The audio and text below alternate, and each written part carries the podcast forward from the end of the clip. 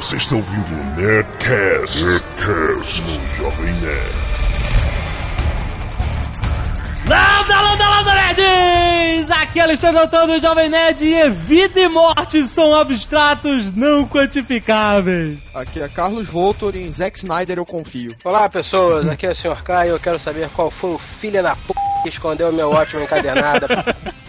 Aqui é Fábio Barreto, eu não entendi nada do que o Jovem Nerd falou e eu voto em Rochark para o Oscar de coadjuvante em 2009. Aqui é o Azagal e eu digo, Sr. K, não fui eu. Fábio Barreto, essa figura nova, correspondente internacional, Azagal. Sim, nós vamos roubar ele do Judão.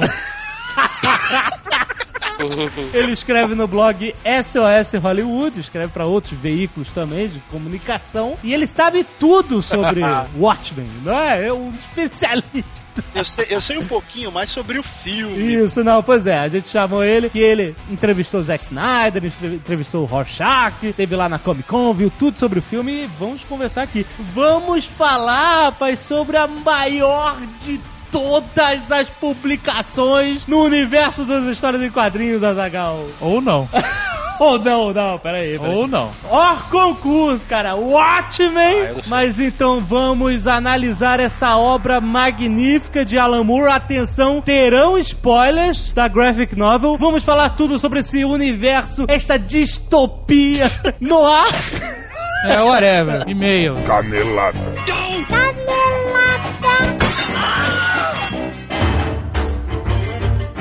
Muito bem, Azagal. Vamos para mais uma leitura de e-mails e caneladas no Netcast. Vamos. Um abraço e um agradecimento para Guilherme Borba, Azagal, que nos mandou um belo desenho de nós, nossas pessoas, Ah, sim. de Jedi Knights. Ah, ficou maneiro mesmo. E eu pedi pra ele mandar um PSD que vai já já pro rodapé do site. Muito legal, muito obrigado, adoramos esse presente.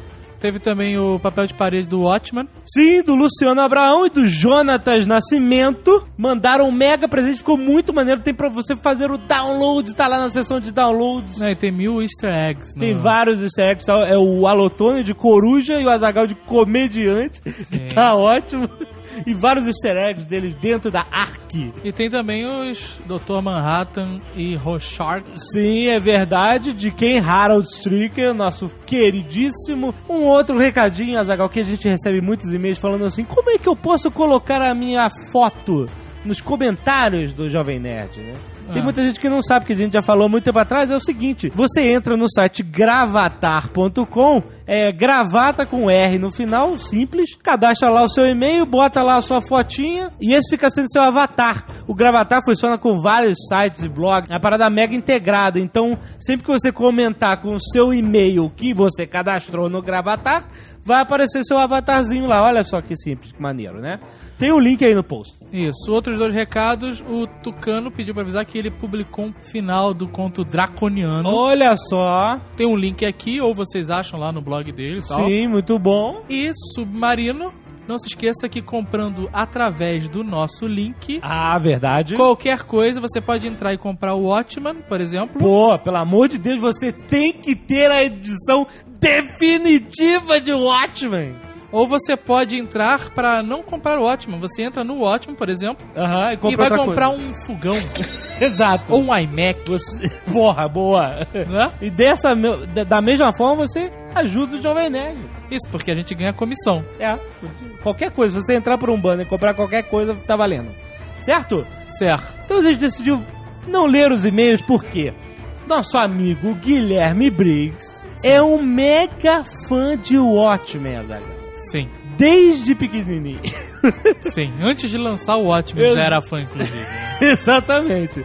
Aí o que acontece? Há mais de seis meses a gente falou pro o, Briggs, olha, você já está no Nerdcast de Watchmen. Ele falou, porra, demorou, etc e tal. O que aconteceu? No dia da gravação ele não pôde, cara. Eu fiquei com o coração destruído por não ter Guilherme Briggs nesse Nerdcast. Vamos ligar para Guilherme Briggs, né? Por que não? Ele tem o que falar de Watchmen, então pelo menos, né, uma pequena participação dele nesse Nerdcast. Vejamos. Então vamos lá. Alô? Tá ouvindo? Alô? Quem está falando? Alô? Vou mandar o cachorro atrás de vocês, seu puto. Guilherme Briggs, um mega fã de Watchmen a vida toda, de repente se tornou o diretor de dublagem do filme, rapaz. Olha isso. E dublou o Dr. Manhattan também. Veja você. É verdade. Olha só, o destino. A terra gira, cara, gira muito. Eu fiz a voz do fricazoide nele, é. Vocês vão ver. Foi com a voz de super-homem. Não, porra. Optimus Prime. Ai, que vai. Seu super-homem, o super-homem que você faz é viado. Ele é viado. Tem que fazer voz de macho. Jovem Nerd, você vai assistir o Watchman na estreia dublado? Veja bem. Você sempre quer me botar contra a parede. Não, é uma pergunta válida. Na estreia eu vou ver legendado. Ah, sim. Mas eu faço questão de ver dublado porque eu sei que nas mãos de Guilherme Briggs é foda o negócio. Mentira! Mas então, como é que foi a sua reação? Você que é o mega fã e acabou de diretor de dublagem do, do Watchmen. O meu chefe, ele me chamou e falou assim: Vem cá, eu tô com um filme aqui chamado, sei lá, Relojoeiro Maluco, ótimo, sei lá, Quartzo, sei lá, uma coisa assim, entendeu? Uhum. E eu quero entender por que, que a cada é, cinco minutos vem um funcionário aqui da Delarte pra falar assim: Ó, oh, chegou o Watchman, né? O Briggs tem que dirigir, né? Aí entra outro: Ah, o Watchman, pô, o Briggs sabe tudo sobre o Watchman. Aí, ah, o Watchman, poxa, o Briggs tem que dirigir, hein? entendeu? Assim, mais ou menos assim. Aí ele me chamou na sala dele e perguntou: Ô, Briggs, o que que tá vendo? Você deu dinheiro pra, pra essa turma toda? Se você deu pra cada um, deu 50 reais pra cada um, porra. Tá fazendo lobby? Que negócio é esse? Sei, Não, falou é. lobby. É, mas, ó, é, isso é lobby? Que negócio é esse? Eu falei, não, mas brincando, lógico, brincando. Eu Ah. falei, não, Sérgio, é que todo mundo na Delarte é meio nerd, né? Todo mundo gosta. E, e o pessoal sabia que eu gostava, desde antes do que quer ter alguma noção que ia ter algum filme, né? Aham. É, eu já conversava, já, já brincava, já. Lógico. E aí foi, foi natural eles sugerirem ao Sérgio. Ele falou: Não, eu já ia dar pra você mesmo, eu sei, você gosta e beleza. E foi isso, foi isso que aconteceu. De 0 a 10, a sua cabeça explodindo. Imagina Vidger no Jornada nas Estrelas 1. Vidger. então, aquele. É, mas com o Leonardo Limão assim, Porra, tudo que você possa imaginar, pelo amor de Deus. Que maneiro, isso, cara. Não, eu não acreditei. No dia seguinte eu não acreditei. Eu falei, meu Deus, o que, que eu vou fazer? É, é, vou me matar e ressuscitar, e me matar de novo, me ressuscitar, não é possível. eu não tô acreditando. E no caso do Manhattan, do, do teste do Manhattan, eu não me coloco geralmente em teste, porque eu tô dirigindo o filme, beleza, tô ganhando, maravilha. Quero chamar meus colegas, chamar os profissionais. Aham. Mas no caso dele, quando eu escutei a voz do, do, do, do Papai Smurf, digo, Dr. Manhattan, aí eu. a voz do cara parece muito com a minha, mais suave, mais um metalzinho lembrado. Eu falei, bom, acho que eu vou me colocar para fazer teste. Falei com, o meu chefe, ele falou, não, pô, se coloca, se você acha que você pode fazer direitinho, se coloca. Aí eu coloquei o, o pessoal de muito mau gosto me aprovou. Aí eu também tive outro, minha cabeça explodiu de novo. Pô, que foda. Eu que nem acreditei, meu Deus do céu. Fazer o Manhattan com o pinto de fora, enfim, ah, o Manhattan é uma experiência única, como, como direi. E eu soube que você mandou todos os atores lerem a revista. É, exato. Eu falei com eles, todos que fizeram o teste, eu falei, gente, quem passar vai ganhar uma, uma bibliazinha, um, um- caderninho que eu vou mandar colocar espiral. E coloquei todo um panorama social, político, ah, de a personalidade, é psicológico, psiquiátrico Ah, de cada personagem, explicando Rorschach, é, o Manhattan, o comediante, o Spectral, o Coruja, cada um que é cada um pro, pro contexto da história. E falei, gente, por favor, e dei também um arquivo zipado com a história em português para ler no computador. Eu falei, Aham. pessoal, meus amigos, por favor, leiam, é muito importante, cada um de vocês, até a, a moça que fez a Sally Júpiter, que é um papel um pouquinho pequeno, eu falei, leia também, Mônica, por favor. E foi, e foi assim, sensacional, porque eles me ligaram, mandaram e-mail, o, o ator do Coruja, Reginaldo Primo, me ligou, falou, pô, ô, Gui, tô apaixonado, cara, que que é isso, cara, adorei o Coruja, pô, que história bacana, quem é esse cara? Eu falei, ah, Alan Moore, cara, você não conhece? não, pô, você pode me emprestar outras coisas dele? Eu falei, com certeza, semana que vem vamos ver se eu te levo a Piada Mortal pra você ler, o V de Vingança, Ah, a. Liga Extraordinária, ou seja, catequizei todos eles. E excelente. eles foram, Alexandre e Dave, eles foram pro estúdio, todos eles com tesão, cara, com, sabendo o que estavam fazendo, com, com vontade de fazer e me perguntou, posso fazer mais? Tá melhor? Tá, tá, tá, tá- ficou bom assim? Porra, sensacional, cara. Um elenco assim afinado. O Alexandre Moreno fez o Rorschach, também se apaixonou. Ele falou, cara, Gil Braggs, me chama de Gil Braggs. O que, que é isso, cara? Você não esperava ver uma história tão madura, tão adulta, com tanta história dentro de história, dentro de história, dentro de história, citação, metalinguagem, é com tanta, assim, referência, estudo. Aquela, aquele, aquele filho da puta estudou pra fazer o Watchmen. Esse, esse Alan Moore, falei, é, Alan Moore é um gênio, cara. Eu falei, sim, ele e o Deus cobra dele. o engraçado é que a galera meio que usou o- a graphic novel como base, porque vocês continuam dublando aquele esquema da, da bolinha na cabeça do cara, que você não consegue Ah, ver nada, é né? É verdade. O Mauro Ramos, que fez até, que fez o comediante, te- fez até um sambinha muito engraçado. Pô, depois eu, eu- um dia eu, eu gravo com o Mauro, mando pra vocês, que é o dublador, o velho dublador sendo apresentado ao sistema moderno atual, que é a tal da bolinha. Vou explicar, vou explicar pra vocês como é que é a bolinha. É o seguinte, eles mandam o filme pra gente. E fica, eles abrem só uma, uma pequena é, esfíncter, ou uma bolinha, não sei o que é aquilo, uma bolinha que abre só da boca do personagem. Aí você. Tem que seguir a porra da boca. Que ou a cara ótimo. do personagem. E aí você fica enlouquecido, porque você fica, abre bolinha, abre bolinha, abre bolinha.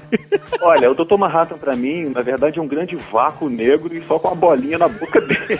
Ainda bem que foi na boca, né, cara? É, tá na boca. é, é verdade, é verdade. Eu soube que a Paramount liberou a dublagem aggressive. A Paramount está de parabéns, cara, porque ela faz o seguinte: a gente dubla a versão totalmente liberada, com palavrões, totalmente liberada, pode Olha falar aí. o palavrão que for. Ah, que beleza. E a gente faz uma coisa mais suavizada. E aí, essa versão é pra televisão. Mas DVD tem a versão hardcore mesmo. E aquela. Você contou que aquela parte que tá todo mundo protestando contra o Coruja e o comediante. Ah, não, tem um vozerio aggressive.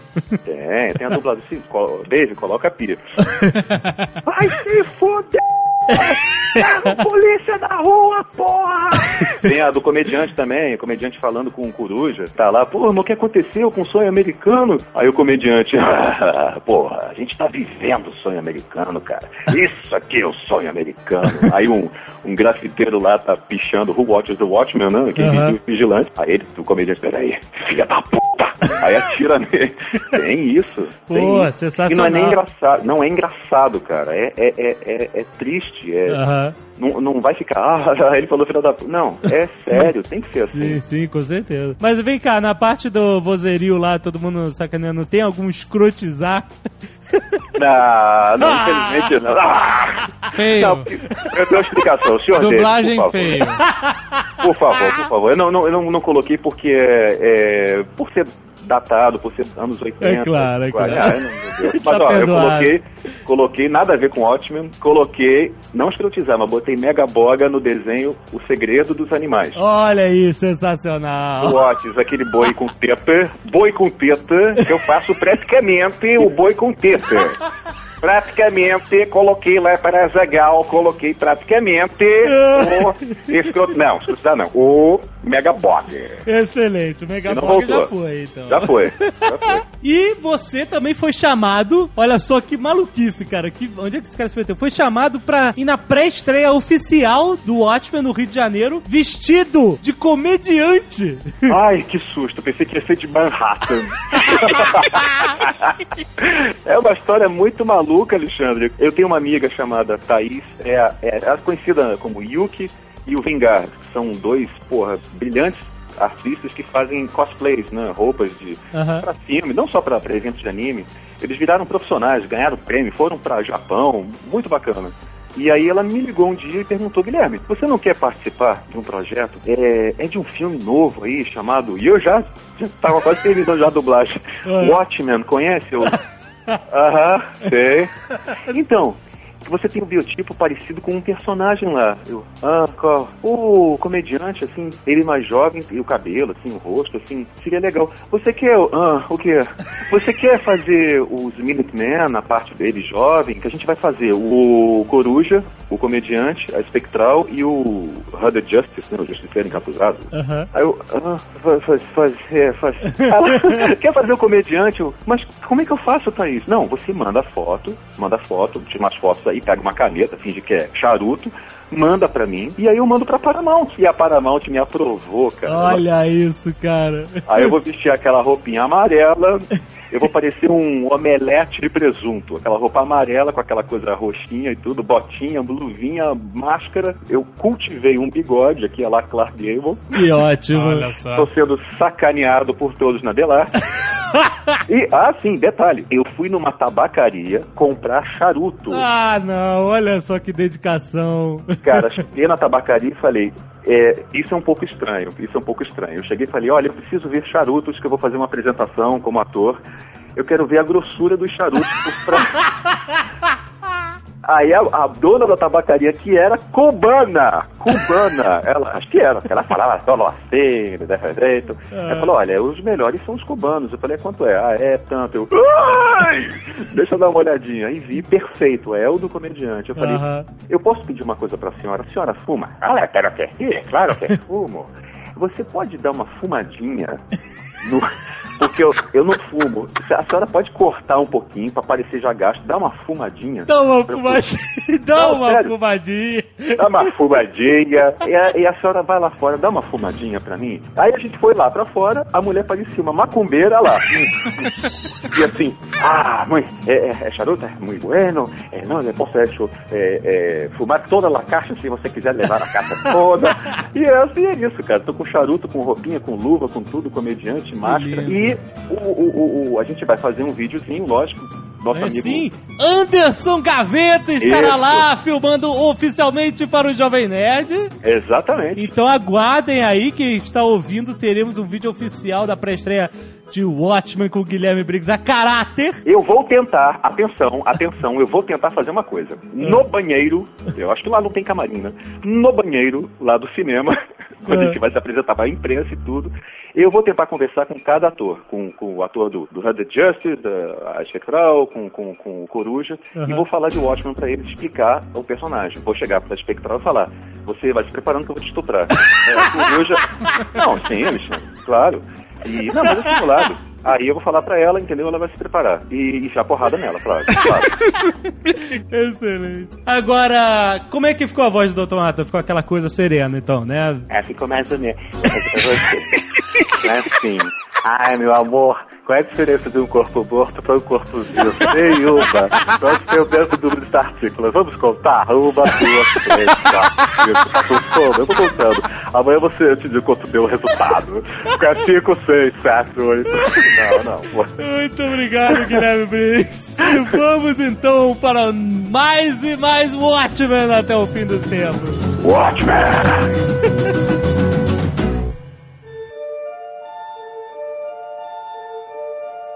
Antes de mais nada, eu quero dizer o seguinte: Ah. Diga. o Watchman é como a Sofia Loren ou o Pelé. Não, olha aí. Começou. É super valorizado. Não é, não é, mas não é. Ah, vá merda.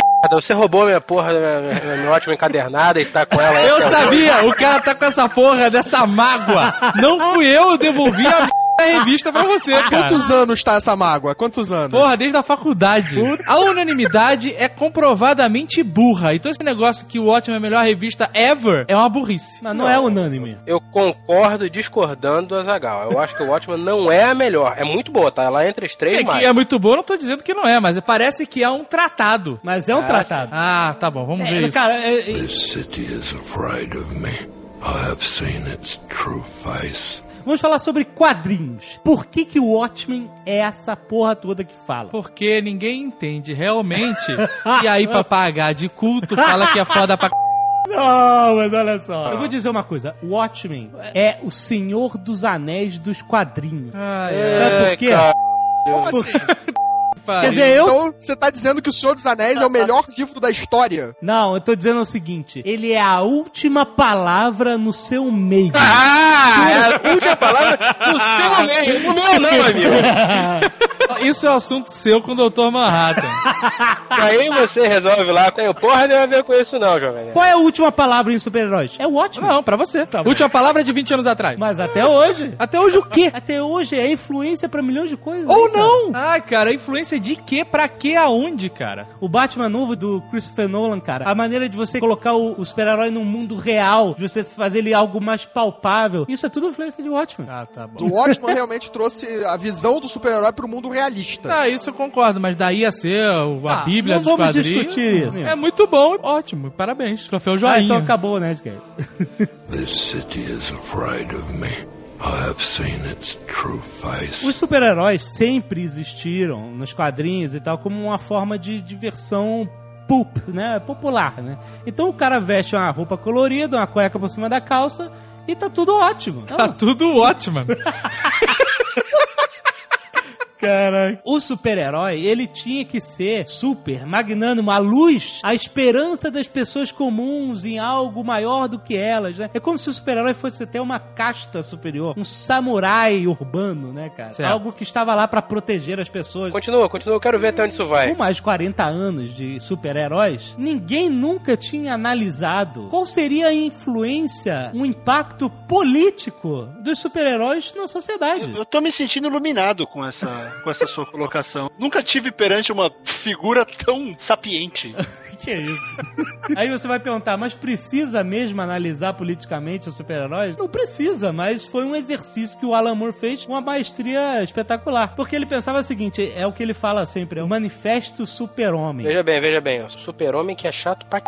Vambora. Se você, senhor, cara, pegar uma, uma revista mensal do Super-Homem, você vai ver ele enfrentando lá monstros mágicos, maluquice do Lex Luthor, seres de Krypton, alienígenas, invasões e tudo, Metrópolis sendo devastada e reconstruída em dois dias, e o resto é igual, cara. A sociedade dos quadrinhos é o reflexo do que acontece na nossa, né? Se você tirar o fator super-herói e super-vilões, super-poderes e tal, você tem um mundo normal. Certo. A ideia do Alan Moore é o seguinte, cara, se existisse um super-homem de verdade, o mundo jamais seria igual ao que é sem o super-homem, entendeu? Sim, O que, que é o Watchmen? O Watchmen é uma história de mistério, conspiração e tal, mas que a base, a premissa de Watchmen é isso. Os super-heróis existem em um mundo realista. Como seria a evolução da sociedade perante esses malucos, fantasiados, né? E como é que seria um cara super poderoso como o Super-Homem? Que influência ele teria política na vida das pessoas americanas? Como é que seria a Guerra Fria com o Super-Homem americano, né? Então, quer dizer, toda essa premissa de Watchmen espetacular do Alan Moore. Você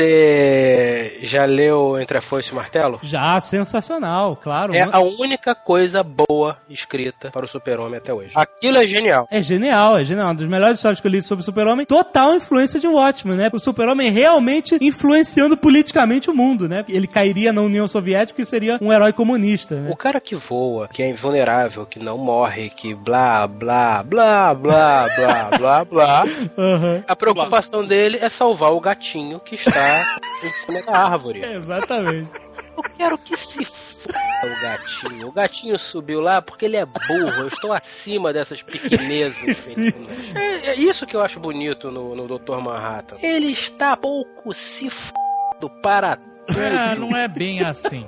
Eu, o Dr. É bem assim, é um sim, incoerente é do assim, cara. Sim. Por Do quê? começo ao fim. Que isso? É, o Quem? Dr. Manhattan. Por quê? Como assim? Por quê? Por que, que ele é incoerente? Cara, porque ele fala que não se importa com nada, que já tá tudo escrito, blá blá blá blá blá blá blá blá blá, certo? Certo. Kennedy, whatever, Guerra do Vietnã, ok. Não, mas olha só, a parada Não, do Kennedy não. é A diferente. diferença é outra. Quando ele, ele vira aquela m... do bizonha, você vê o seguinte, vai lendo a revista, quando ele se transforma, ele usa uma roupa da cabeça aos pés. Ele ainda segue as convenções, entre aspas, humanas. No final ele tá andando nu. Ou seja, ele está pouco se f... Não, não, não. Quando ele está andando nu, ele tá numa situação normal, assim, né? Ele tava pouco se f... ele usou fio dental. Ali ele ligou o f... foda. Também, também. Olha, eu queria dizer uma coisa muito importante nesse momento, que Ah. o Dr. Manhattan é um jegue. Que? Como assim? Bate no joelho. Desconcertante ficar olhando pra aquele Smurf voando com o pinto batendo no joelho. Não dá. Mas tu viu no IMAX? Porra! Foi uma agressão no IMAX. Doutor Manhattan é um, um- um autista do cara. nada mais do que um autista que se pinta de azul e raspa os pelos todos do corpo. É isso, cara. E faz trepanação. Trepanação. É, aquele negócio na testa dele, ó, é muito bonito, hidrogênio. Não, é trepanação que ele Tá fez pra bom. ter onda, ter barato. Pra achar que tá em Marte.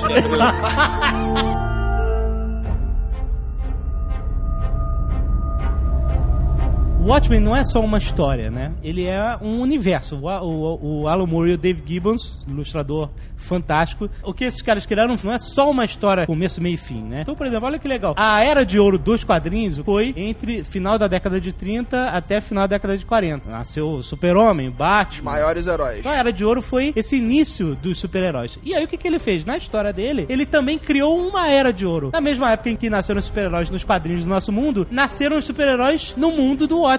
Foi o grupo, tão falado, os Minutemen. Foi o primeiro e, aliás, único grupo de super-heróis que existiu realmente coeso. Peraí, você considera eles super-heróis É, eles não são super-heróis, exato. Bem lembrado. Eles seriam vigilantes. Vigilantes. Vigilantes, Vigilantes. exatamente. Porque no universo Watchmen, a única pessoa com superpoder é o Dr. Manhattan. O resto chama de maluco que veste fantasia, né? Com esse grupo, ele, de brincadeira, ele fez o que existia realmente nos quadrinhos na época. Pessoas com fantasias ridículas, né? O próprio Alan Moore fala, cara, é, é tudo uma piada irônica sobre os super-heróis, né? Só que aí você pensa, porra, mas se uma pessoa realmente se vestisse, botasse um capuz, uma capa, uma roupa colorida e saísse na rua batendo em bandido, não ia ser ridicularizado? Ia! E é ridicularizado, né? Não- Depende. Depende do quê? Depende de quão forte ele bate. que eu duvido muito que nego consiga tirar sarro da cara do Batman sem os dentes na boca, meu amigo. Sim, mas ó, nada impede a imprensa de ridicularizar ele em um artigo, por exemplo. Isso, né? até o Batman ir na casa do jornalista e arrancar os dentes dele na marra. This city is afraid of me. I have seen its true face. Ele pegou e inventou que existia, né? Existia um grupo de vigilantes né? Ah. que se uniram, começaram a combater o crime. E aí a imprensa, né? Saiu no jornal, tinha assessor de imprensa, eram famosos e tal. Mas em vez de criar aquela loucura de super-heróis todos bonitinhos, se reunindo... Eram os minutomens, né? Os Minutomers, Minute, né? É legal isso, que faz parte da, da ridicularização. Primeiro Coruja conta naquele, no livro autobiográfico dele, Sob o Capuz, que eles eram chamados de Minutemen porque existia uma companhia de soldados na Guerra de Independência Americana que eles eram chamados de Minutemen por causa da rapidez em que eles se aprontavam pra batalha. Certo. E aí o Hollis Mason, né, o Coruja, ele fala que na imprensa, depois de um tempo, eles acabaram dizendo que se referia à atividade sexual deles, né? Então, quer dizer, a coisa de ser ridicularizado faz parte desse universo, né? Os caras eram de fato Então, ridicularizados. olha só, olha só. Aqui acho que vale aqui uma coisa que vocês talvez não tenham percebido. Tinham os homens minuto e tinham os homens relógio. Boa, Os senhor! homens relógio eram muito maiores que os homens minuto. Entendeu? This city is afraid of me. I have seen its true face. A formação dos Minutemen e o destino trágico de cada um, porque, óbvio, como qualquer banda de rock ou qualquer tipo de grupo de pessoas, não, não pode dar certo. Peraí, peraí, peraí, peraí, peraí, peraí, peraí, peraí. Qualquer grupo de pessoas não pode dar certo. Isso significa que o Nerdcast tá com os dias contados, né? Estamos todos fadados ao Não, o. Rolling. Generalizei demais. Eu, tô- eu tô querendo Fudeu, dizer que Mario, acontece em muitos casos. Qualquer grupo de pessoas é fadado ao fracasso. Ou seja, corram para as montanhas sozinhos, não façam em grupos. This city is afraid of me. I have seen its true face. Comediante, desde 16 anos de idade, ele era um dos Minutemen, depois continuou na ativa, né? Até ser assassinado em 1985. Comediante era aqueles moleque que ficava tocando fogo em formiga. É, exatamente. É o típico sociopata que, pior ainda, vestia uma porra de uma roupa de Pierrot e dava porrada em vagabundo. Exatamente. Porra. O comediante usa uma roupa amarela de Pierrot, Certo. com bolinha. E é macho. E é Pra macho. caralho. É macho. É, ele podia vir pro carnaval carioca e se vestir de bate-bola. Isso. Ou seja, dá pra fazer um Minuteman aqui no Brasil. Dá pra fazer, tá? No Pega carnaval. um dá. bate-bola e pega um maluco gigante pintado de azul nu. Carnaval tem vários. É, fica ótimo. Tem tudo pra dar certo. Capitão Metrópolis, que era, né, tipo, o líderzinho, né? Mas era o líderzinho sem leadership, né? É, não tinha muito leadership, é verdade. Morreu decapitado em um acidente de carro em 1974. Justiceiro encapuzado, que eu acho demais. Mas, né, Jovem Nerd? Que mão, né? É, acho muito bom, cara. O cara Hilt com uma corda no pescoço, aquele capuz de Ku Klux Klan. Na verdade, era um capuz de carrasco, né? Um De capuz de carrasco, Não tinha nada ali. Mas Parece que era uma tremenda de uma. Ah, é, porque tinha, né? Tinha esses boatos que ele era gay, que era, né, que era homossexual, e o cacete. E até quando ele, ele vai salvar a espectral da tentativa de estupro do comediante, né? E ele enfia porrada no comediante. O comediante falou assim: Ah, vai, é isso que tu gosta mesmo, né? Isso que te dá tesão, cara. Sua ele- louca, sua louca. aí largou ele e foi embora. É, você vê que ele até dá uma travadinha. Né? Ah, meu Deus, ele se descobre um pervertido doente. Sujo, imundo. Você não dá pra ver porque ele tá de capuz, mas ele morde o beicinho, assim. Então, é aquele quadrinho que ele fica em silêncio, ele tá mordendo bem É, exatamente. Depois ele fala, cubra-se, mulher. sua rachada, caralho. Horrorosa não, que a mulher filé. Não, não era não, Não era cara. não, cara. Era um bicho feio pra cacete com aquele cabelo de poodle, cara. Cabelo de Aquela merda parecia um carneirinho pudo.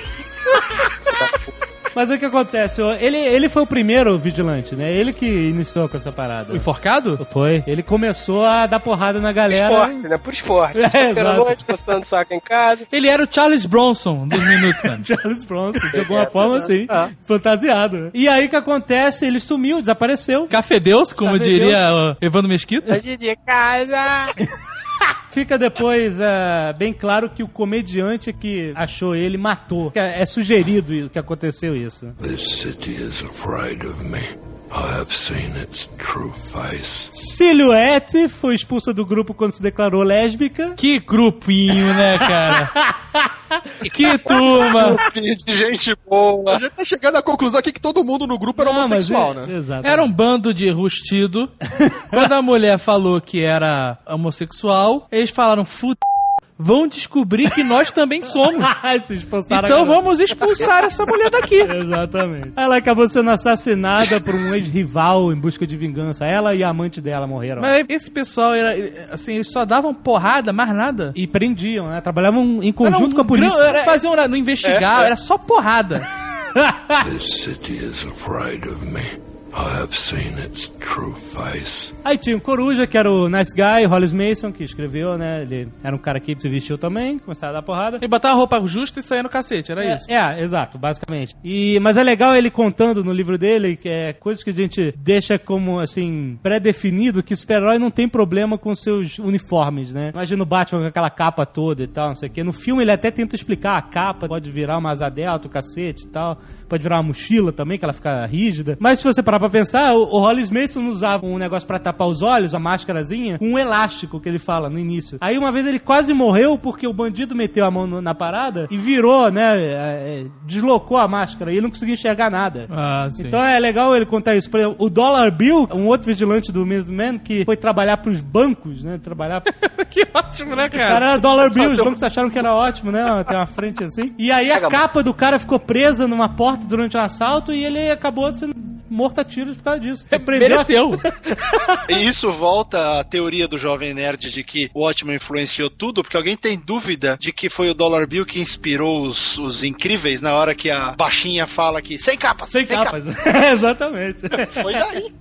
O Coruja, Coruja Pai morreu como viveu, na porrada. Na porrada, O entrou na- coruja, primeiro coruja, coitado, morreu. Entrou no cacete. Entrou no cacete porque a, a galera viu o coruja na TV invadindo a prisão, salvando o Rorschach, né? Isso, bateram no, no mais E próximo. aí foram lá e mataram o velhinho. Essa cena foi retirada do filme no corte de cinema. Ah, vai pro material Vai, vai extra. pro extra, né? Vai pro, pra versão estendida. E ele morre com o nego espancando ele com o próprio troféuzinho, a estatuazinha dele de coruja, né? Isso. Parabéns, Coruja. Tum. Tem a Espectral, que envelheceu, teve a filha que virou Espectral e foi morar no Retiro dos Artistas. Isso. E o Mariposa que foi. Mariposa. Que escolha, né, cara, de nome. Mariposa. Foi internado no, no sanatório, ficou lá o resto da vida. Mariposa arrependida.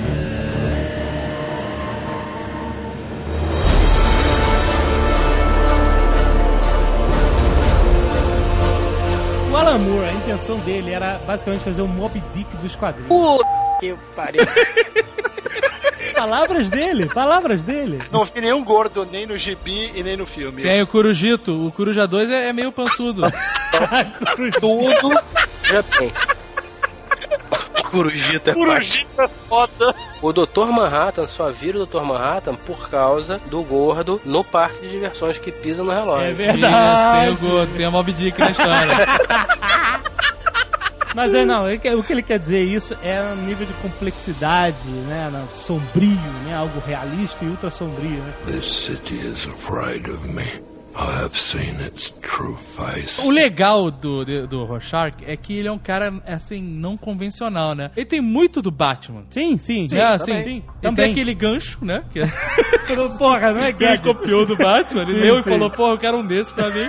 e ele é... É o cara que não, não usa armas, né? Como o Batman. Ele entra na porrada mesmo. Ele Exato. vai, sabe, com torrão de açúcar no bolso e seja o que Deus quiser. E no lugar ele te, te arranja, faz um lança-chamas de desodorante, joga um cachorro na tua cabeça, tá tudo Exato, certo, cara. Exatamente. O Alan Moore falava que o Rorschach também é uma análise mais realista do próprio Batman, né? Ele é um cara com um trauma de infância, só que um trauma de infância muito mais agressivo que o do Batman. Porra! Né? Você, não, não, ó, ok, viu meus pais sendo assassinados na minha frente, sim, mas o, o Rorschach, cara, ele era filho de uma prostituta e viu a mãe transando com o cara, o cara saiu dando 5 dólares pra mulher e xingando ela, e ela foi ainda meter um tapa na cara do moleque. Soco. Um soco, né? Uma moca, né? Não tem como dar certo, né? Aí ele virou um moleque revoltado lá, furou o olho do, do garoto com cigarro. Fez muito bem. Foi, foi. O que aconteceu com o Rorschach é plenamente plausível no mundo real, né? Acontece isso com essas pessoas, cara. Não tem como o cara não ser um sociopata. Só que o Rorschach, por acaso, estudou, era um bom aluno, né? Se educou, né? E ele criou uma filosofia própria, né? De combate ao mal, né? Evil must be punished, né? Ele, você vê, ele é contra tudo que é promíscuo. Ele é bem parecido com o Punisher também, né? Mas o Punisher tem um pouco de noção da realidade, cara. É, mas ele acaba com ela com uma 45, né, cara? Mas eu acho que no fim das contas, o Rorschach ele tem, tem uma noção maior da realidade, porque ele vê uma outra coisa, né? A realidade pra ele é totalmente. é, ele tem uma visão diferenciada. Ele tem a visão parecida com a do comediante. Sim, sim. Ele Exatamente. Gostava tanto como diante por causa disso. Já. Esse cara entende. Mas ele é um cara que ele tá ali, ele tá meio que no f já, ele tá em processo. Tanto que ele não toma banho, a casa dele é um nojo, o cara É. fede, o cara é escroto. É, a gente pega quase só. todos esses personagens na história, a gente pega eles quase todos já no momento É, do tá mundo- deles. É, quase né? todos eles já estão. A Olha gente vai só. vendo a história do passado deles, mas no momento que eles, a gente tá na história, Exato. eles todos estão no foda. Tanto o Rorschach quanto o Dr. Manhattan são, obviamente, é, é, guardando as abissais proporções entre um e outro, eles têm o mesmo nível de distanciamento com a raça humana. Eu não vou tomar banho. Você vai me obrigar? Eu não vou lavar minha roupa. Você vai me obrigar? Eu não vou pagar o meu aluguel. Eu não vou fazer a barba. Eu não vou. E acabou, cara. Não tem como obrigar o cara. Porque o cara, ele, entre aspas, é livre. Não tem nada no contrato social que ele siga. Porra nenhuma. Mesma coisa do Dr. Manhattan. A diferença é que o Dr. Manhattan cansa, vou para O, Marte. o que, o que deu o estalo no Rorschach, que foi aquele sequestro da garota, que ele descobre que o sequestrador deu a garota de comer pros cachorros, e ele pira foda, e ele fala, né, até pro psicólogo, né, que antes era o Walter Kovacs que se vi- tentava se vestir de Rorschach, né, tentava ser o Rorschach, né, mas não era o Rorschach ainda, né, ele era, ele era mole, né, pegava leve com todo mundo. E aí quando ele descobre, né, que a garota foi assassinada dessa forma, ele fala, né, foi o Kovacs que fechou os olhos e falou mãe, e foi o Rorschach que abriu depois do golpe do cachorro. Essa é a né? melhor parte da revista. Porra, essa, é, essa é revista é assustador, foda. né? Pois é. Essa revista tem as melhores sacadas, as melhores tiradas. É, é sinistro, né? Quando ele vira pros bandidos e fala: Não sou eu que tô preso com vocês aqui, meus amigos. vocês é que estão presos comigo. Porra!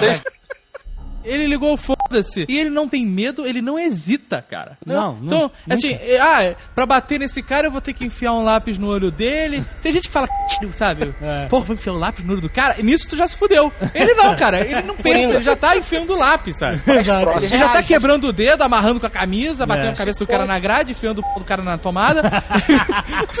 Aliás, senhor K, CH em inglês tem som de K, então seria assim, Rorschach. Rorschach. Não que isso faça diferença. Eu falo Rorschach também. Rorschach. Não, não, não, só, só uma... Quer adendo. falar Rorschach sem os dentes na boca, Jovem Nerd?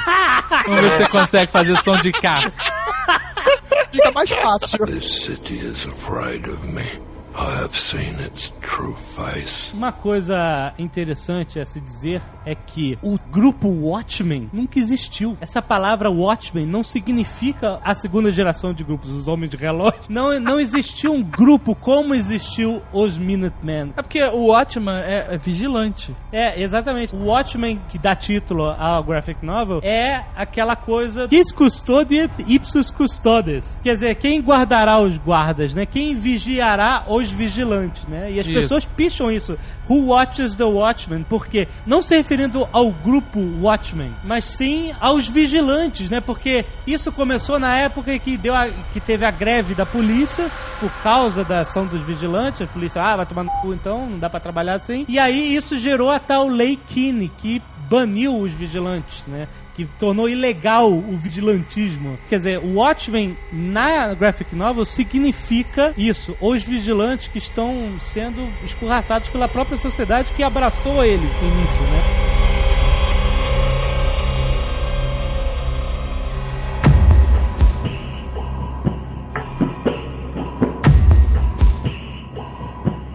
Tava, tava relendo hoje o Watchmen. porque tem coisas que eu gosto de reler, né? Por exemplo, o Watchmen eu releio uma vez por ano. Senhor dos Anéis eu releio a cada dois anos. Excelente. Cavaleiro das Trevas eu leio todo ano. As pessoas podem dizer que eu parei num determinado momento.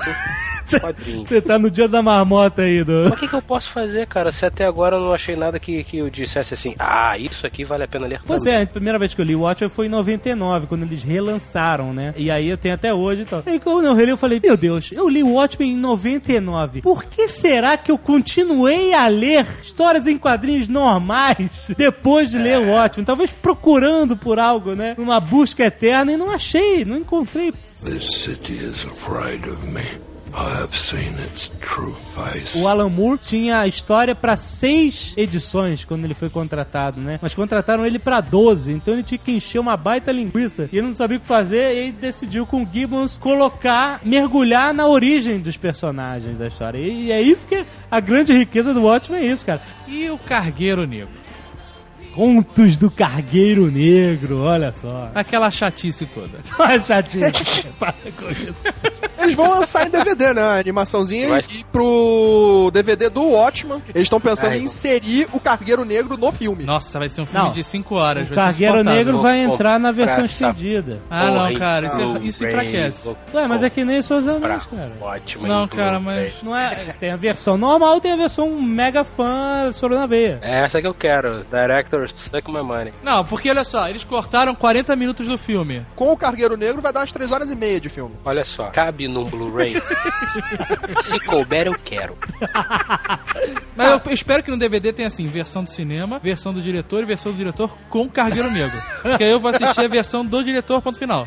Cargueiro quer- Negro eu assisto separado depois. Mas é bacana o cargueiro. Não, Olha não, só, não, o cargueiro negro, ele funciona, assim como outros elementos na história, como um elemento de sincronismo da história. Uma coisa fantástica que o Alan Moore e o Dave Gibbons fazem, que é, por exemplo, você tá lendo uma narração sobre uma coisa, mas o quadrinho você tá vendo outra coisa que tem a ver com aquela narração. Sim, beleza, é legal. E o Parabéns Cargueiro Negro funciona muito bem Mas no filme, no cinema, você não precisa disso. Não, não precisa. A linguagem é diferente e isso vai encher linguiça Mas- demais. Tá bom, mas vamos falar do Cargueiro Negro na revista. Certo, aquela chatice. Cara, para coisa, a história é foda. Ah, a história do É cara que... aggressive, cara. Ah, sim, mas tá. Tem muita gente que não entende o que é o Cargueiro. Eu nem li, eu passo direto. Vou lendo rápido, O sabe? Cargueiro Negro é uma reversão do mundo fantástico com a realidade em forma de metalinguagem. Hein? Olha, Jovem Nerd, se você bebesse, ia ser uma loucura. O Cargueiro Negro é uma história dentro, da- dentro de uma história, né? Essa brincadeira que ele fez é o seguinte: nós, no mundo real, temos este mundo de fantasia dos quadrinhos cheios de super-heróis. Certo. Se existisse um mundo em que os super-heróis são reais, ele e o Dave Gibbons imaginaram que os super-heróis dos quadrinhos não seriam algo interessante nesse mundo. Certo. Que eles iam procurar a aventura, a fantasia em outro tema. E o Dave Gibbons sugeriu histórias de piratas. Certo. né? Que também tem, é, até no nosso próprio mundo, a história de piratas tem essa fantasia toda, etc. E é o que acontece, durante a história, tem o garotinho lá sentado lendo, né? O cargueiro negro. Garotinho não, porque fuma. Não, é um molequinho, é um rapazinho, né? Mas é que ele fala assim, ah, eu tô aqui porque minha mãe não tá em casa, e esse Drante... Ah, mas tem gente que mora com a mãe até 40 anos. Isso quer dizer nada. mas o cara teria a chave de casa, pelo menos. além, além da brincadeira com a metalinguagem, né? Elas fazem contrapontos à história dos personagens principais da história, né? Você tem partes que estão se referindo ao isolamento do Dr. Manhattan, tem parte que tá na sociopatia louca do Rorschach, você vê o sacrifício dos Imandias, né? De estar usando a morte, corpos, né? Pra navegar em cima desses corpos em direção a um objetivo maior, né? Tem todas essas... Aham. This city is afraid of me. I have seen its true É bacana que toda vez que, eu, eu- que você relê uma coisa assim tão complexa, você vê um detalhe a mais. Um adendo aqui sobre os Imandias. Na, no quarto volume tem uma carta dele pra Angela, não sei das quantas, que é a responsável pelo marketing da Vide, Vid, Petrelli. não sei falar isso. Petrelli. É, Angela Petrelli. Vedit Indústrias, sei lá. Aham. Onde ele está descrevendo o perfume Nostalgia. Sim. Ele descreve que o perfume Nostalgia, parará, piriri, é para uma situação assim, assim, assado, uma situação onde o mundo está numa- na, na beira da guerra Aham. e as pessoas estão querendo lembrar de uma época melhor. Se realmente houver uma guerra, nossos esforços são inúteis. Porém, se não houver uma guerra, toda a linha Veidit de cosméticos vai, vai ser exterminada. Vamos criar uma linha chamada Millennium. Isso. E essa linha vai demonstrar um futuro próspero, assim, assim, assado. Exato. Eu achei bacana isso, que nas últimas folhas, quando aparece Manhattan, tá lá na parede, Millennium. A história inteira do ótimo, ele fala sobre o perfume Nostalgia. Aham. No finalzinho, tá lá na parede, Millennium. Tudo Viu isso pra vender perfume. Ah, Que você não vê a genialidade do Eu perfume. vejo, eu estou só sendo um contraponto a você, senhor. Ah, sim. Isso é uma parada genial, cara. O Ozymandias é um filho da p... tão inteligente, tão inteligente, mas tão inteligente que ele consegue ver toda a situação socioeconômica que está acontecendo e que vai acontecer e ganhar uma grana forte em cima disso. This city is afraid of me. I have seen its true face. que não existem super vilões na história. Tem lá os vilõezinhos, Capitão Nazista, Moloch... Bem fracos, né? Os vilões são fraquíssimos. Mesmo porque se tivesse um super vilão, cara, acabou todo mundo. Não, mas aí tem o Um Dr. Lex. Luthor, mas fazia um arraso ali, cara. Mas a grande, a grande genialidade do Watchman e da implicação política dos heróis nesse mundo é que eles não têm um superpoder para combater, para opô-los, né? Exato, eles ficam dando porrada em cafetão. Então, exatamente, isso é a mesma coisa que você, como eu escrevi aí na matéria do Jovem Nerd, a mesma coisa que você querer curar uma doença grave com um analgésico. Eles não estão fazendo nada. Mas, cara, eles não poderiam fazer nada mesmo. Eles são os heróis de merda. O, Mas... o, o Rorschach, Rorschach, Tubarão cru. Ele não poderia fazer nada em relação ao mundo, cara. Ele é bem limitado. Ele é uma es- é, na esfera mundana. Submundo, não- submundo. É, exatamente. Ele não tem como depor presidente, Sim. impedir terrorista. Tro- um pouco o Curujito, Sim. que é um show-off de fantasia do cacete. Que tem roupa até pra neve, cara. E ficou bonitinho, né? Com aquele felpudinho ali.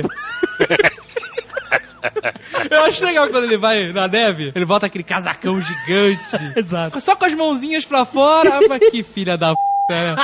Levou um cacete Mas é. bonito lá dentro. O cara gasta dinheiro, tem que usar, cara. É um herói de bosta tão grande que ele não combate crime porra nenhuma. Ele só fica correndo atrás de batedor de carteira. É. E aí ele perde tempo fazendo roupa pra debaixo d'água, roupa pra, pra radiação, roupa pra neve, roupa pro deserto, roupa pra guerrilha urbana. É um idiota. Que na hora que precisa de alguma atitude, ele não tem. Aí toma a bandeja na cara.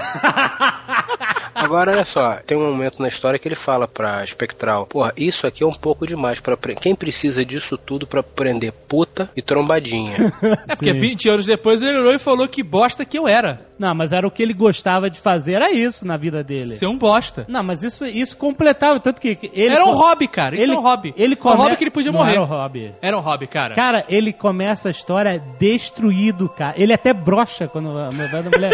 A mulher, quer dar pra ele, ele brocha, cara. O cara É, não cara. tem motivação de viver, cara. Aí ele bota a fantasia e e, aí ele fica louca, volta. cara. Aí ele... Não, mas aí ele revive. Minha mulher como ninguém. Mas que, beleza. É um cosplayer, cara. O cara é um cosplayer com cosplayer. Mas a ideia que do Alan- sai na porrada. a Essa ideia- é a diferença. A ideia é essa mesmo. A ideia do Alan Moore é essa. Exatamente mostrar isso, que os caras são pessoas normais que botaram uma roupinha e foram trocar porrada com a marginália. No, no filme, pelo menos no trailer, eu já acho que tá um pouquinho diferente. Porque, pô, o Rorschach dá aquela subida a lá parkour naquela torre. Ah, mas bonito achei aquilo. demais. É bonito, cara, mas o Rorschach na história em quadrinhos nem corre, o bicho anda. Puta que pariu, É. o filme já tem slow motion pra caralho. Se os caras andassem pra tudo que você fazia, a gente tava fudido, né, cara?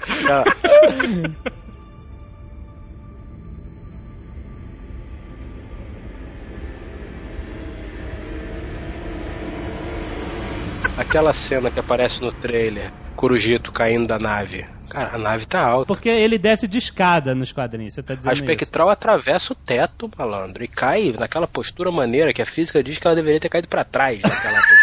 Sim. Você sabe que o filme tem que ter uma plástica, É né? cara, se Eu o filme fosse botar ele como losers como eles eram, cara, ninguém ia suportar. Ir no cinema e ver o cara descendo de escadinha da nave, É. a mulher toda cheia de cuidado pra não quebrar o salto. Exato. Né, cara? O Rorschach sendo o Iris Jason. Iris Jason. Porra, cara. Tinha que dar uma, uma galhofada, né? Uma valorizada, pelo Tá menos. valorizado, é. This city is afraid of me. Aí entra a genialidade da mente de Ozymandias. Você acha que ele é um grande filho da puta, mas o plano dele, né, a conspiração vai se toda, né, se voltando à imagem dele, era realmente salvar o mundo, né, cara? O cara criou uma catástrofe inigualável, né? Ele criou um, ele inventou que a Terra estaria sendo invadida. Ele fez o Independence Day. É, exato. É, é- É, ele simulou que a Terra tá sendo invadida por vaginas imensas. e com dente. Veja bem. Era uma versão grotesca do Veja Predador, bem, veja cara. bem. é, pois é. eu tenho certeza que o Jovem Nerd vai cortar isso, mas eu vou falar assim mesmo. Era um.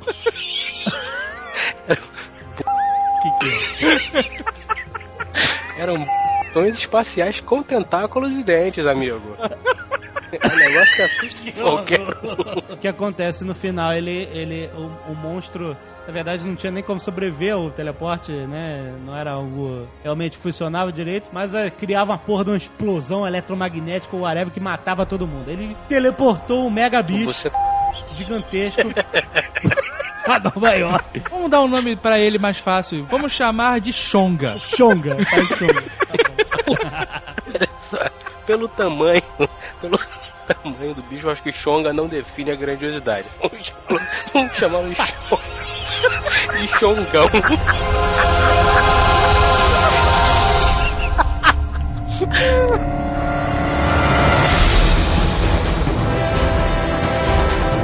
coisa interessante que o Alan Moore, tava, quando estava escrevendo já, sei lá, na edição 9, que estava tudo atrasado, ele viu uma, uma revista de TV cult que falava de uma série dos anos 60 chamada The Outer Limits, que tinha um episódio dessa série que era The Architects of Fear, né, os arquitetos do medo. Ah. E nesse episódio, cientistas, episódio da década de 60, né? Cientistas com medo que o mundo acabasse numa guerra nuclear, falsificam uma invasão alienígena Olha só! pra unir o mundo.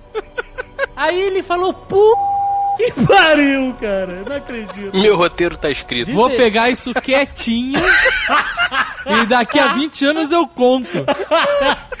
Mas ele disse, ele, ele, ele tinha essa ideia, mas aí, puta, já, já escreveram. Ah, Convilha! Não, tudo bem. Essa ideia desde o começo. Não vou defender Que aqui. coincidência. Tô falando o que ele disse. E aí ele teve uma discussão com o editor dele, o Leno Vine, e ele falou: ah, muda o final. Aí ele, não, mudar o c...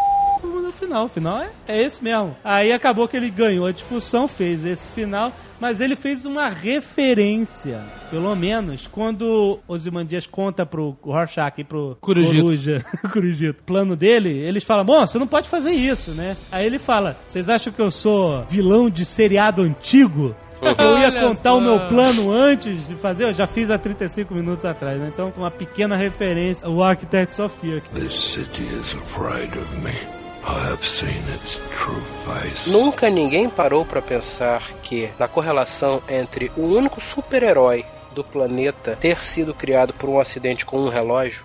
Sem Mas isso é sacanagem. um trocadalho pra É, Cadinho. o acidente né? não foi É com um relógio. Por acaso havia um relógio envolvido. Por acaso o relógio relógio tava. estava É um signo, Fred. É um Isso é Olha um só. signo.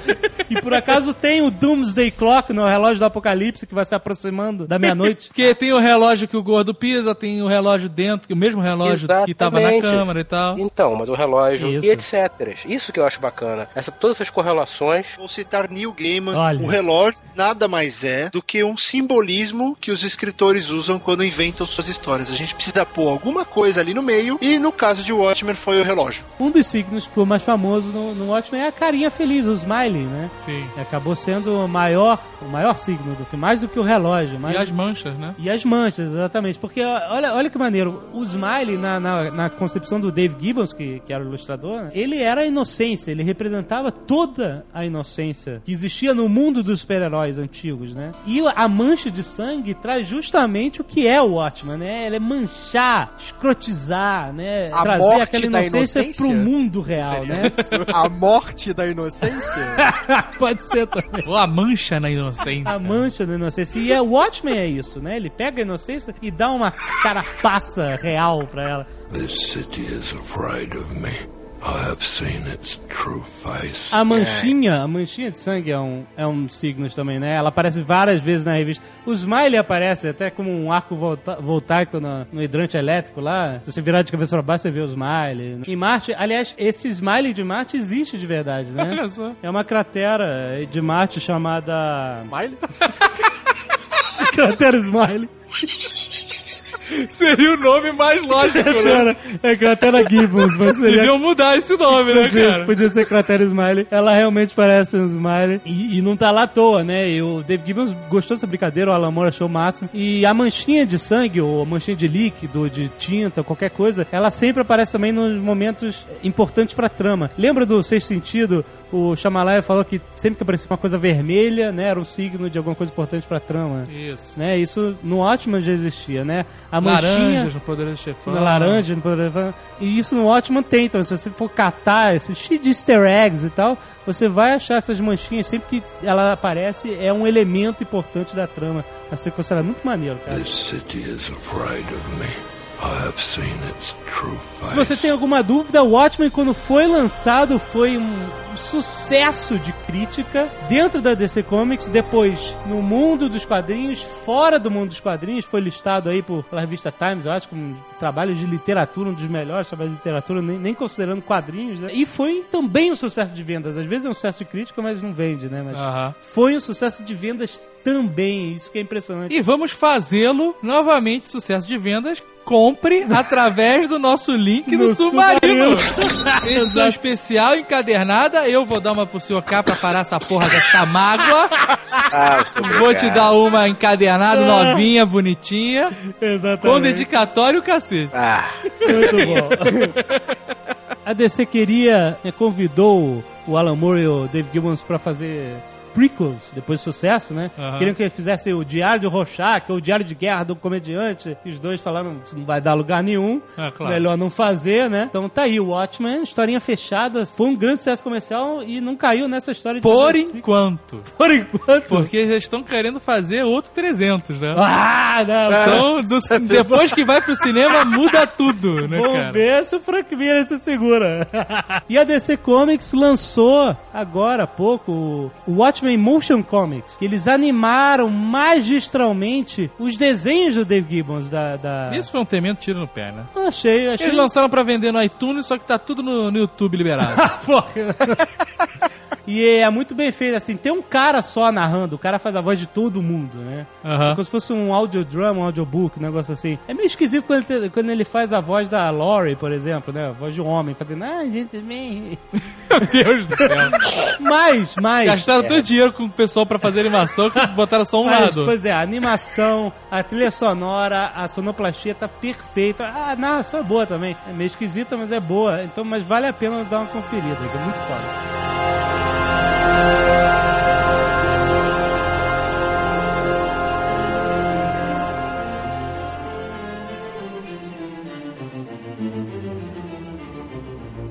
Fábio, você viu o filme, você entrevistou o Zack Snyder, entrevistou o Rorschach, entrevistou a galera Ele, lá na verdade, ele não entrevistou o Rorschach. Con. Sim, é verdade. Ele entrevistou o ator. Mas É, é como muito eu não diferente. sei o nome ainda do ator. É eu- muito diferente, porque a pessoa, caraca, ele entrevistou o, o- o Christian Bale. O Christian Bale é o Batman. This city is afraid of me.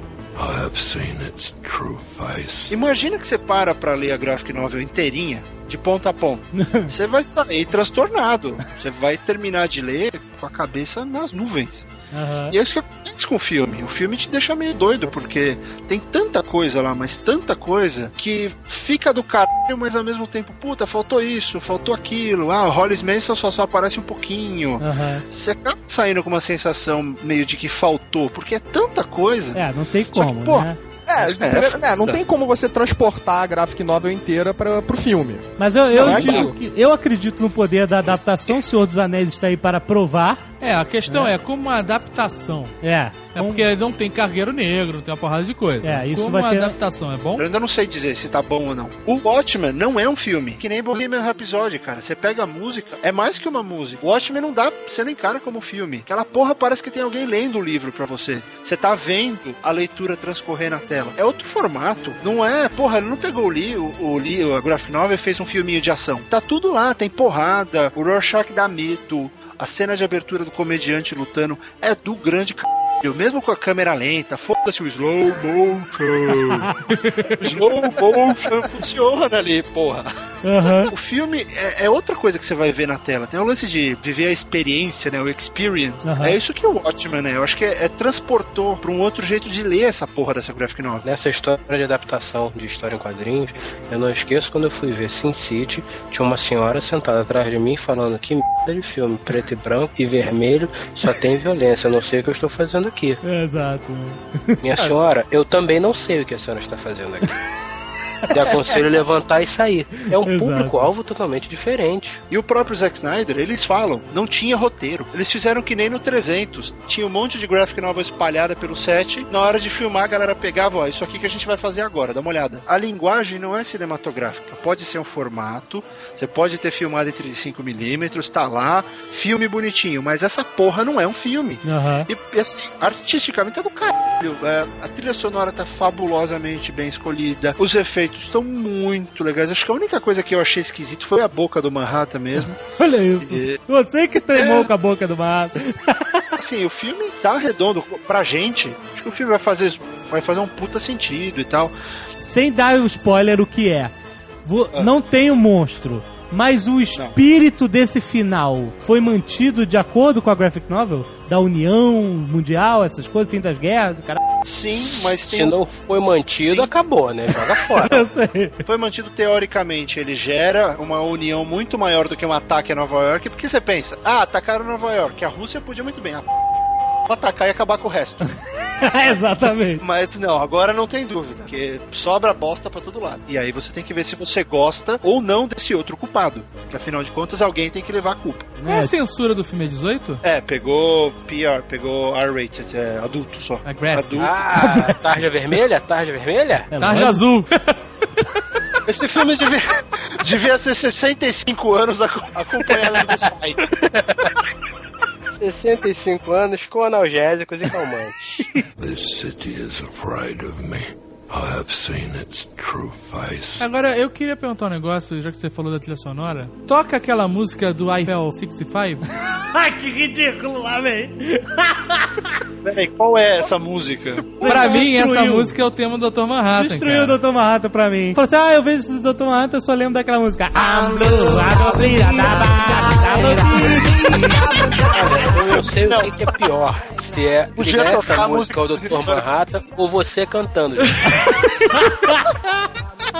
Cara, mas é muito escroto. Agora toda vez que eu vejo a porra, eu lembro dessa música. I'm blue. da, da, o nu, com o, o giga badalo balançando pra lá e pra cá nas selvas vietnamitas e essa música tocando no fundo. Realmente. Não, não. Que é loucura. Olha aí a seleção de músicas do iPod do Dr. Manhattan. Aí, boy. Blue Eyes, Baby. aí termi- terminou com Blue.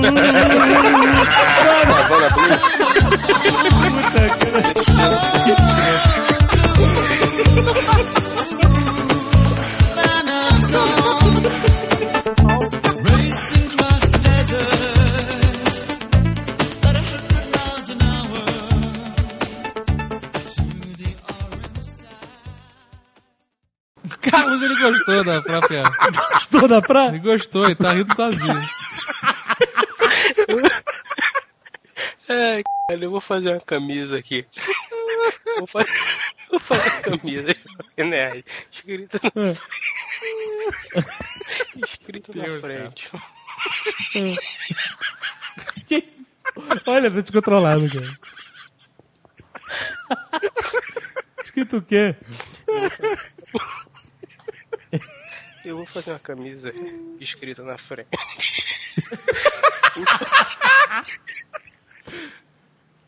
E pra fora, filho da puta. Parece Que é isso? Para o Nedcast, pausa.